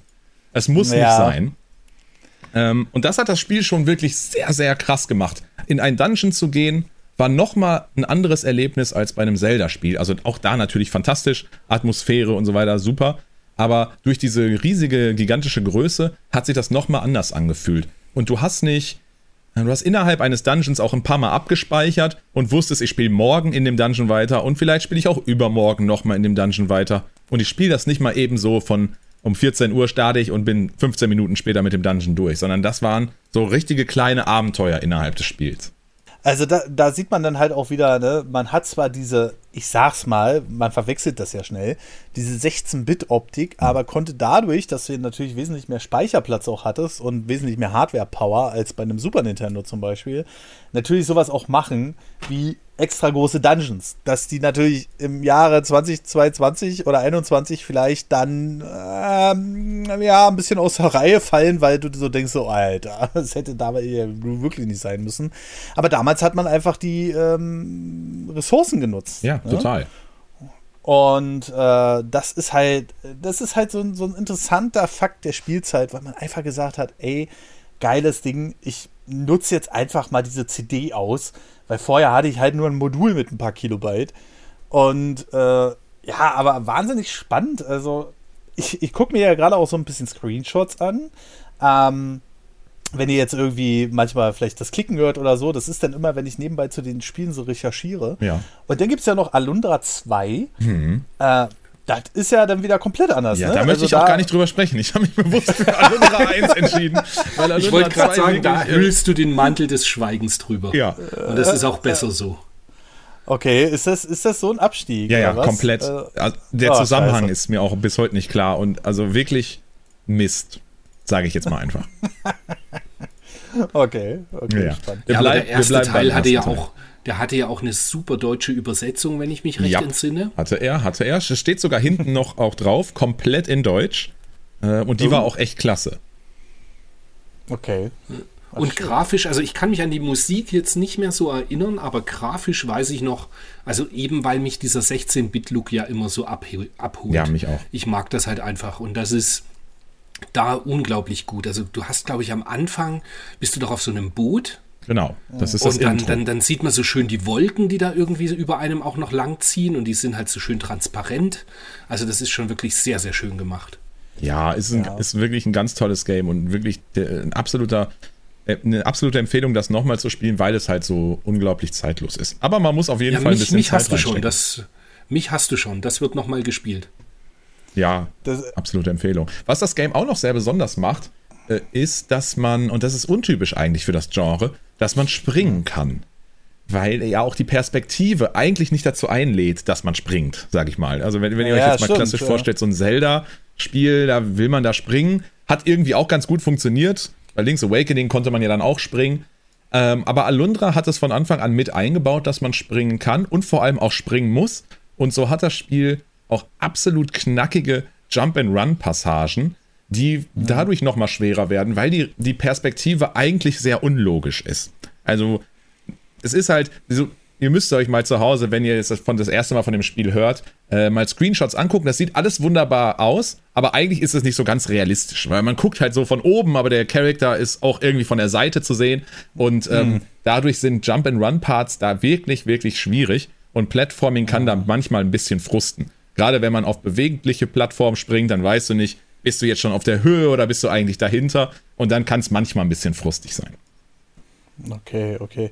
Also, ich, äh, was mir oft einfällt bei diesen PlayStation-Spielen, es wirkt immer so, wie man sich eine Remaster-Fassung von einem Super Nintendo-Spiel vorstellt. Ja, ne? ne? Die, die, konnten dann immer noch ein bisschen die Effekte aufdrehen. Dann hast du halt, wie gesagt, nochmal detailliertere Dungeons oder extra Dungeons oder mehr Dungeons gehabt.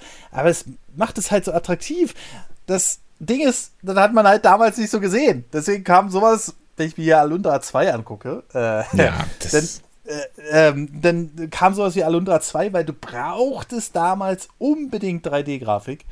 Genau. Ähm, weil alles andere war eher so, äh, ja, 2D will ja keiner mehr. Ne? also, kann man, heutzutage kann man sich das nicht vorstellen, aber es war wirklich so, dass die Leute gesagt haben, wir wollen kein 2D mehr. So, und da sind, ich weiß nicht, wie gut sich das jetzt verkauft hat. Ähm, oder generell diese aufgebrezelten 16-Bit-Adventures auf der Playstation, sage ich mal.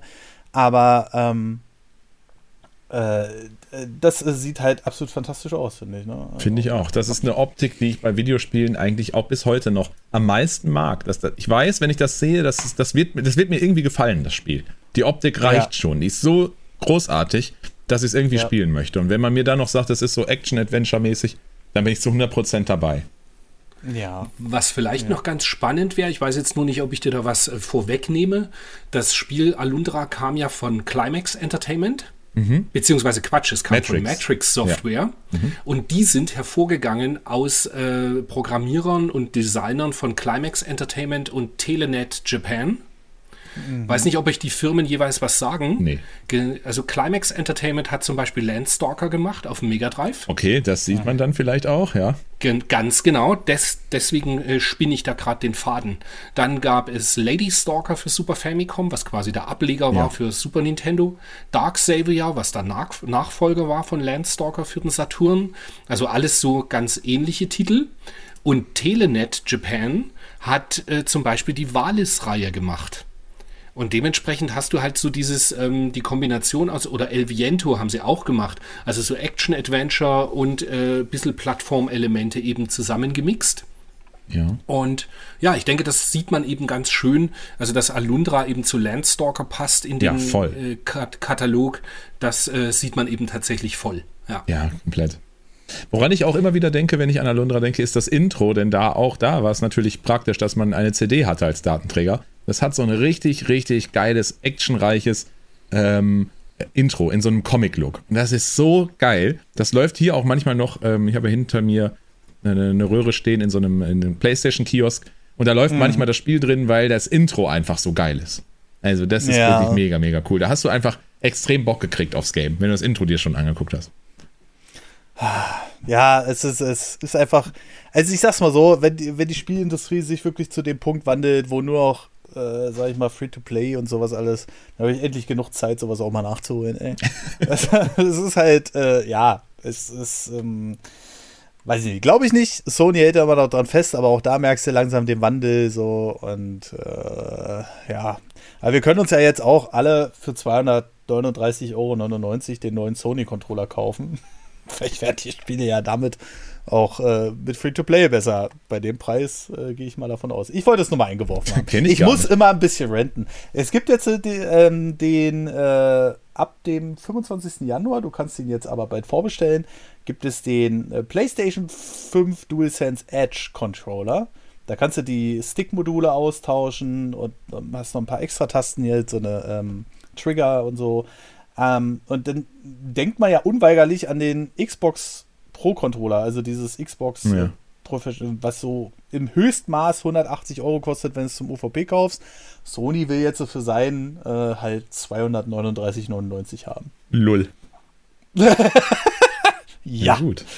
Ja, ja, ich sehe gerade, also, auch mit so Pedals hinten und so, ne? Ja, genau. Also was holt mich eigentlich schon auch ab. Ich bin leider so ein Pfeifenkopf ja, aber nicht, bei sowas. Alter, also 240 Euro. Ja, ja, das ist halt drüber. Ja, aber das, du musst es positiv sehen. Er wird ja sowieso nicht verfügbar sein. Insofern brauchst du dich mit 240 Euro auch nicht aufregen. Nee, aber es wird sicherlich ein Thema im nächsten Roundup werden, ebenfalls ein Bonusformat hier bei uns, äh, wo wir über die News-Themen sprechen. Und das, also da werde ich, da, da, da werde ich dann die Red-Kanone rausholen, glaube ich. Also da, äh, also irgendwo hört es ja dann auch mal auf, langsam. die versuchen jetzt es gehört eigentlich gar nicht in den Podcast, aber man versucht jetzt halt den Kunden so ein bisschen auszuloten, habe ich den Eindruck. Wie viel sind sie denn bereit zu zahlen? Und äh, das kann ich Ihnen beantworten. Sicher nicht 239 Euro für einen Controller. Das ist halt. Also ich ja. nicht. Nee, natürlich. Ich auch nicht. Denn so, nein, natürlich nicht. Nee. Ja, genau. So, Im Hintergrund schon so. so, so Dann hole ich mir lieber viermal Alundra für die Sammlung. Ich wollte es gerade sagen. Was du tatsächlich, ja. ich habe gerade mal ganz kurz geschaut, also das ist so mit, wenn du es sofort und direkt kaufen willst, bist du tatsächlich mit dieser Landkarte eben dabei in gutem Zustand so um die 60 Euro los. Ah, das ist ein ja, das ganz, geht ja ganz so. fairer Preis. Ja, das ist tatsächlich gar nicht so teuer, wenn man sich's überlegt. Ich meine, das ist halt so Nee. teuer wie eine Neuerscheinung. Dafür hat man ein unglaublich gutes Spiel, was man nicht äh, schon x-mal ges- gesehen oder gespielt hat. Ja, ja. Ja, das stimmt. Ja. Kann man das Ja. eigentlich, ähm, gibt's das im PlayStation Store noch? Ja, das kam, sehe ich nämlich hier auch gerade zufällig in meiner Liste, wohl 2012 nochmal raus für PlayStation Network auf der PS3. Boah, ob es das jetzt noch gibt, kann ich dir gar nicht beantworten. Ob das noch verfügbar Also wenn es das noch gibt, hat's wahrscheinlich, wenn, ich denke, 10 oder 15 Euro gekostet. Ja. Und da kann man eigentlich jedem Hörer nur empfehlen, wenn er Bock auf mal was anderes hat als Zelda, aber trotzdem Bock auf Action-Adventure, ist es Aber trotzdem Bock auf absolut, Zelda. aber, Ja, genau. Ist es aber ein absoluter Spieletipp. Ja, 100 Ich weiß, das klingt jetzt komisch, weil ich es nie durchgespielt habe, aber ich kann auch gar nicht sagen, warum. Das, weil ich hatte es immer in der Sammlung irgendwie stehen, wie gesagt, als US-Version, jetzt mittlerweile nicht mehr, weil ich das alles irgendwann mal verkauft habe zwischenrein. Aber jetzt, wenn die deutsche Variante eben heute nachher irgendwann eintrifft, werde ich sehr sicher mir nochmal ins Laufwerk packen und werde dir ziemlich sicher berichten im Podcast dann, den wir gemeinsam ja machen, ähm, ob ich gerade daran spiele oder eben doch nicht mehr. Ich, ich bin sehr gespannt. Und wenn du es durchziehst, dann sage ich auch Respekt. Nicht, also wie gesagt, das Spiel ist, ist, ist fantastisch, aber zum Ende hin frustig, lang und rätsellastig, sage ich mal. Na, schauen wir mal, wie ich durchhalte. Ja, ja. Ja, ja da, da waren die halt die Zeiten besser, wo man gesagt hat, ey, man hat jetzt das eine Spiel und das spielt man jetzt. Und dann hat man sich da auch immer wieder hintergeklemmt. Äh. Heutzutage sagst du so, oh, Alter. Da spiele ich lieber was anderes, ne? Ja, genau. Genau. Und das ist halt ein bisschen schade, aber auf der anderen Seite auch irgendwie verständlich. Äh, Ja. Ja, ähm, habt ihr, äh, achso, wie ist es denn eigentlich noch spielbar? Das wollte ich die ganze Zeit fragen. Also ist es, äh, kommst du da rein und sagst, oh, ist ziemlich verständlich oder muss man sich da erst ein bisschen reinfummeln? Nein, volle Kanne. Also das, was du da Okay. siehst, äh, das wird dich nicht überraschen. Du wirst da sehr schnell drauf klarkommen. Du hast einen, äh, ganz klassisch, du hast einen Sprungknopf, der halt, wie gesagt, am Anfang vielleicht ein bisschen ungewöhnlich ist, dass man springen kann. Und so ein, so ein Schwertslash, wie man ihn aus jedem 2D-Zelda-Spiel kennt. Und dann Ja. let's go. Also super, super simpel. Ah, sehr schön. Weil Okay. ich mich gerade gar nicht mehr dran erinnern kann, wie ist das mit, äh, mit den Speicherpunkten? Muss man irgendwo hingehen Ja. und dort kann man dann speichern? Ja, Ganz genau. Du hast äh, Speicherpunkte, so Statuen sind das, an denen kannst du safen. Die gibt's, wenn der Dungeon wirklich groß ist, auch mal in einem Dungeon. Ähm, aber ansonsten war das jetzt nie ein Problem. Also du hast nicht das Gefühl, dass du jetzt Angst haben musst, ja, ich kann jetzt nicht weiterspielen, weil gleich kann ich nicht mehr speichern. Das war in der Regel sehr fair und auch sehr verbreitet, dass man überall mal speichern konnte. Okay, wobei ich dir da gestehen muss, dann werde ich es, gut, werde ich wahrscheinlich sowieso, ich werde es am Ende auf dem Mister spielen, Ja. allein wegen der äh, Quick-Save-Funktion. Ja, gut. Dann brauchst du den einen Speicherblock auf deiner PlayStation, auf deiner Memory Card nicht. Ein Speicherblock. Ein Speicherblock steht hinten drauf, ja. Das ist aber effizient für ein äh, RPG. Ich glaube, hatten die nicht Also da- alle fast nur einen? Immer? Also, ich weiß, bei Gran Turismo gab es Editionen zum Beispiel, da lag extra eine Memory Card bei, weil Okay. Gran Turismo 15 Speicherblöcke Ja, gut, okay. Aber ich glaube, in der Regel war das Ne? meistens ein Block nur. Ja, weiß Ja. ich, ja, ja, ja. Aber du hast auf jeden Fall gut Geld für Memory Cards ausgegeben damals. das weiß ich noch. Also von daher. Aber hat ja auch wieder seinen Charme, ne? Ja, das eben. langsame Ding, was da drin rumwirkelt und dann sind da am Ende Safe Games von 11 Kilobyte drauf oder so. Das ist schon. Äh, hat schon Und außerdem muss, das- außerdem muss das Geld doch unter die Leute. So ist es halt. So, so, ja, so, deswegen kaufen wir uns alle auch den PlayStation 5 DualSense Edge Controller. das Geld muss weg. Ja, ver- verstehst du? Also da, äh, hm. Na gut, aber ähm, ich äh, würde sagen, äh, wir haben ja auch noch äh, zwei Kommentarchen aus der letzten Folge und äh, ich, äh, ich, ich übergebe das dann jetzt einfach mal an Christian hier. Ähm, der, da gab es auch noch ein bisschen Feedback. Ähm, relativ kurz, aber immerhin schön. Ja, und zwar daher. hat äh, unser Stammhörer, der blaue Hase, hat geschrieben, dass der Dreamcast ja eine so geile Konsole war. Exakt, Applaus, Applaus, genauso ist es, der Dreamcast. Beste Konsole nach der PC Engine. Und er bedankt sich sehr für das Format. Und ähm, er hat dann auch direkt, das finde ich ja sehr cool, äh, auf Pixel Love, auf dieser Website in Frankreich, wo ich erzählt habe, eben, dass es das Sturmwind für die Switch gibt, dann äh, auch direkt dort bestellt. Ach, schön. Ja. Ja. Beziehungsweise nein, er schreibt, ich habe eben direkt etwas auf Pix Love bestellt, kannte die Seite noch gar nicht. Vielleicht hat er ja auch, ähm, die haben auch Windjammers 1 und 2 für die Switch, vielleicht hat er das ja bestellt. Dann wäre er auch ganz hoch in meiner Gunst, weil Windjammers einfach auch ein unglaublich tolles Spiel ist. Yep. Da, ja, sagt euch was, gell? Ja, na Windjammers. klar. Gigantisch geil. Ja, Ja. Ja. Mensch, und dann der Manuel Glüheisen schreibt: Hallo, ihr zwei Perlen der Nerd-Podcast-Welt. Das Kurz aber gut Format gefällt mir enorm gut. Der Name Sturmwind EX hört sich schon irgendwie falsch an, aber ihr beschreibt es so, als dass ich da wohl mal reinsehen muss. Bin nicht der größte Baller-Fan, aber so hier und da bockt das ganz gut. Ja, schau's dir an, Manuel. Das ist Ja, schon wirklich, kann man Fall. schon gespielt haben. Am besten gefällt mir an dem Format die Inspirationen zu Games, die man teilweise noch nicht kennt. Ähnlich wie bei Christian und Denzens Retro-Format. Im Übrigen, Denzen, unser Format kommt auch tatsächlich ziemlich gut an. Das ist doch Ja. schön. So Da sollte es freue ich sein. mich auch sehr drüber, ja. Danke Ja. für den coolen und entspannten Podcast. Ich finde, ihr beiden seid mit dem Format eine tolle Paarung. Wir sehen, Patrick, du und ich, äh, und, und der Ausdruck Paarung, das äh, Tja, macht mich, weiß mich ganz wuschig. Wir, wir sehen uns im nächsten Kommentarfeld. Macht weiter Ja. so. Euer Manuel. Ja. Ja, Ja, ähm, sehr ich, cool. ich würde noch einen nachschieben, den ich tatsächlich vergesse. Ich bin ja immer so hier der, der, der Wärter des, der Wärter. des Discords und schiebt da immer die Kom Kommentare rein. Und ähm, wir haben hier noch einen, äh, der noch dazugekommen ist auf äh, Patreon und zwar vom Entenfun94. Der schreibt nämlich: Hallo Nerdy, super Format. Es wäre toll, wenn ihr nicht jede Folge über ganz alte Sachen sprechen würdet, vor 2000, auch News über das aktuelle wäre wieder interessant. By the way, hat Christian ein Problem mit dem Headset, das klingt sehr komisch. ja, und ähm, das ist, äh, ja, das haben wir gefixt mit Christian seinem Mikrofon und ähm, ja, vielleicht machen wir auch mal was Aktuelleres.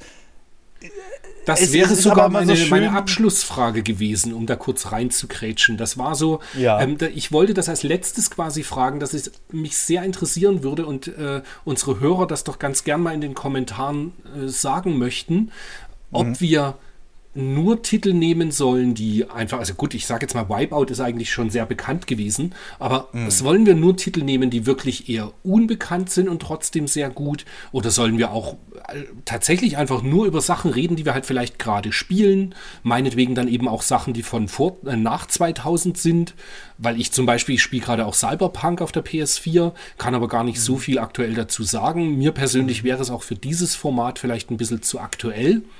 Ja. Aber wenn eben, noch dazu kann ich damit mit äh, meiner technischen, mit meinem technischen Know-how gar nicht so viel dazu dann immer sagen, weil ich bin weder ein Frame-Zähler, noch dass ich immer schaue, was mit dem nächsten Update irgendwie gefixt wurde, sondern bei sowas bin ich tatsächlich einfach nur Spieler. Und zwar interessierter Spieler, aber ich zähle halt ja, keine Frames oder, oder äh, sehe irgendwo, ob die Musik da einen Hakel hatte oder irgendwas. Das Einzige, was Ja. ich dann weiß, ist eben, wenn alle zehn Minuten die Konsole abstürzt.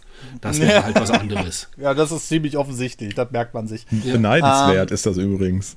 Ich wünschte, Ja, ich wünschte, das könnte ich auch. auch Oh, sagen. hör auf. Hör auf, ey. Ich, ich finde das ganz schlimm. Ich habe hier mal so einen Test gemacht mit meinem aktuellen Notebook und habe einfach mal ein paar Spiele ohne Frame-Counter gespielt. Zum Beispiel Doom, also das erste von 2016, also erste, neue von 2016. Und ähm, habe es einfach mal ohne Frame-Counter gespielt, auf wirklich diesem Low-End-Notebook, im Vergleich zum PC zumindest. Und es lief flüssig. Ja, und ich habe gesagt, oh, geil, und das auf Ultra-Details, krass. Dann habe ich den Frame-Counter angemacht und dachte so, oh, das sind ja nur 32 Frames. Ach, das ist jetzt irgendwie enttäuschend.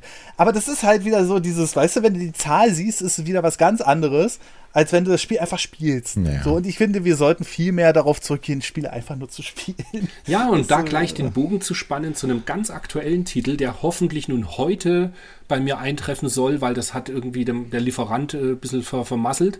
Ich habe dieses A Plague Tale Ja. ähm, Requiem mir bestellt für PS5 und lese halt jetzt im Vorfeld so, ah, das hat irgendwie nur 40 Frames, äh, ja genau, 40 Frames, glaube ich. Und obwohl die PS5 ja ziemlich sicher auch 60 könnte. Ja, aber ganz ehrlich, es ist mir völlig schnurzwurscht. Ich habe so Bock auf dieses Spiel, dass ich da nicht großartig irgendwie jetzt schauen werde, wie die Technik da dahinter ist. Außer es würde jetzt konstant ruckeln oder so, aber das Ja. sehe ich halt nicht. Das wird halt nicht passieren. Und Ja, das abgefahren. ist halt. und da der ne? Kontrast, also das ist für mich ein Grund, dass ich es nicht spiele.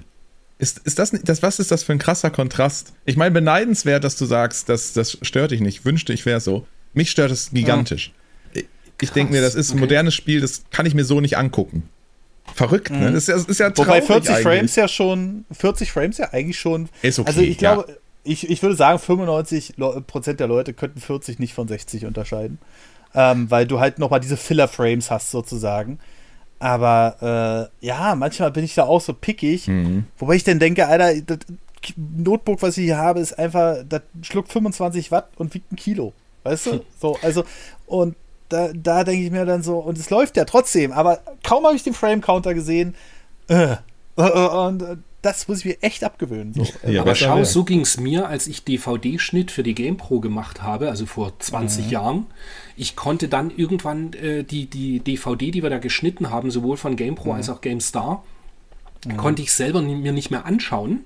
Auch Mhm. von Kollegen, die eben da ihre, ihre Beiträge geschnitten haben, weil man quasi Mhm. jeden Schnittfehler gesehen hat. Ja, ist schlimm, oder? Ja. Also es ist so, ich, ich, ich sehe, ich gucke mir manchmal so meine News an, äh, die lasse ich ja teilweise schneiden und die schneide ich manchmal selbst. Und da denke ich mir manchmal an so einen Stellen, das hätte ich jetzt aber anders gemacht. Aber die Leute, die das gucken, denen fällt halt Fällt gar das nicht gar auf. nicht auf. Nee. Ne? Und Richtig. das ist halt so, ah, es ist manchmal so schlimm. Und ähm, das ist halt auch wirklich so ein Punkt. Aber gut, äh, ich würde sagen, äh, das war hier wunderbar, das Gespräch. War wieder sehr schön. Also ich habe mich wieder sehr gefreut und ich könnte schon wieder drei alte Spiele jetzt spielen. Ähm, und wir haben aber noch ein paar Bäcker, äh, die, die uns hier großartig unterstützen und es kommen immer mehr dazu. Und da will ich erstmal vielen lieben Dank sagen, natürlich im Namen von uns dreien und natürlich allen, die beim Podcast dabei sind, weil wir natürlich dadurch auch so ein bisschen, vielleicht lassen wir uns noch was zu Weihnachten einfallen. Mal gucken. Wir gucken mal, äh, wir, wir planen da vielleicht gleich eine, Kleinigkeit. Ähm, und ich will sagen, wenn wir auf Steady das 1000 Euro Goal machen und da hat Christian jetzt schon was Interessantes gesagt, dachte ich mir so, ich habe einen Kumpel, mit dem ich öfter mal ein Spiel spiele. Die können aktueller sein, die können älter sein. Und wir haben jetzt zum Beispiel vor kurzem äh, ein Spiel von Lukas Arzt gespielt, was damals in der Presse nicht so gut ankam und wir wissen jetzt auch warum. Ähm, und über so eine Spiele würde ich mich gerne im Nachhinein nochmal unterhalten, einfach um diese äh, Sachen nochmal aufzufrischen. Dieses Format würde erscheinen, wenn wir die 1000 Euro bei Steady durchbrechen. Deswegen bitte ich euch, empfehlt den Podcast einfach weiter. Ne? Ihr seid sowieso schon hier erste Front mit der Unterstützung, dass ihr uns das hier gönnt und sowas alles. Und ähm, dann würden wir so, würde ich gerne so ein Format noch machen. Das wäre dann natürlich unregelmäßig, nicht so wie unsere neuen Podcasts, die wir mittlerweile im Monat machen. Das ist schon echt krass. Ähm, aber ich würde dieses Format nochmal extra freischalten. Einfach nochmal so ein Review passieren lassen über Spiele, die wir durchgespielt haben. Zum Beispiel, Densen hat ja sicherlich mal Alundra 2 gespielt. Ja, Hätte er sich sicherlich gerne nochmal drunter unterhalt, drüber unterhalten. Vielleicht hätte er da noch mal das eine oder andere Ventil abgelassen. So eine Sachen. Ähm, und einfach auch, äh, wir sind jetzt halt sechs Leute. Wir äh, haben einen kompletten Relaunch hinter uns. Jetzt kommt noch die Webseite. Da habe ich auch schon die Rechnung gesehen. Da dachte ich auch so. ja. Ähm, und äh, deswegen, ähm, ja, unterstützt gerne den Podcast. Könnt ihr auch machen, indem ihr den einfach bewertet. Und an vorderster Front. Äh, ab 10 Euro werden die Leute hier am Ende des Podcasts nochmal erwähnt. Und dieses Mal sage ich mal indirekt doppelt, weil der liebe Tim das mit seiner Freundin leider am Sonntag vergessen hat. Aber deswegen machen wir es hier nochmal mit extra Betonung. Primebox, dann Robin 396, dann der Neodum, dann der Mike, dann der Jim Kirk, dann der David Mechler, Christian Schicho, Manuel Glüheisen, Mipa, Florian Mayer und Alexander Flötke als neuestes 10-Euro-Mitglied. Und ich würde sagen, wenn ähm, Densen will, kann er noch die 15 Euro Leute vorlesen. das mache ich. Das ist eine, der Smile, das Smiley, Dominik Emser, James Just, Florian Sonntag und Pigeon.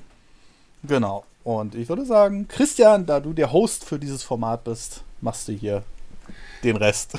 Der vielen Dank geht an den Patrick Kaiser und natürlich für den Axel Swiss, wo ich mich immer noch frage, wie verrückt bist du, Axel, dass du für diesen Mist hier so viel Kohle springen lässt. hallo, hallo, hallo, hallo, hallo.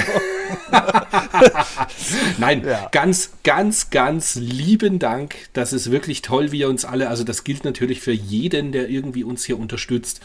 Unglaublich. Ja, ohne euch könnten wir das quasi so nicht machen, weil wir, ja, davon ist man halt schon so ein bisschen mit abhängig, dass es läuft. Ja, richtig, genau. Und dass wir uns hier, also wie gesagt, es sind zwei Podcasts die Woche ähm, und da ist immer eine unglaublich viele äh, Organisation hinter, dass auch jeder dann wirklich mal Zeit hat und so. Zum Beispiel jetzt am Wochenende, äh, so kleines Detail am Rande für unsere Bäcker, dass denn, hat denn Tim sich einfach die Freundin geschnappt, weil Denson und ich waren auf einem Event ähm, und manchmal klappt es halt nicht und trotzdem kriegen wir es dann hin, auch dank eurer Unterstützung. Und ja, auch ganz lieben Dank nochmal von mir und ich würde sagen, äh, Christian macht jetzt den Abgesang. Tschüssi. nee, vielen, vielen Dank für eure Zeit. Denson, vielen Dank für den Tipp nochmal mit Alundra. Ich werde es mir definitiv anschauen. Also, das ist wirklich nicht so dahergesagt. Das wird sich nochmal zu Gemüte geführt. Da habe ich jetzt richtig Bock drauf bekommen. Beim Star Wars äh, Shadows of the Empire bin ich leider, glaube ich, raus, auch in Ermangelung eines Nintendo 64. Ja, da gibt es ja Varianten.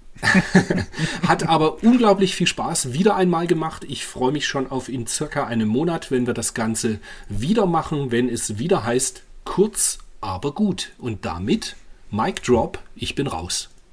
Tschüss. Ich, tschüss. Tschüss.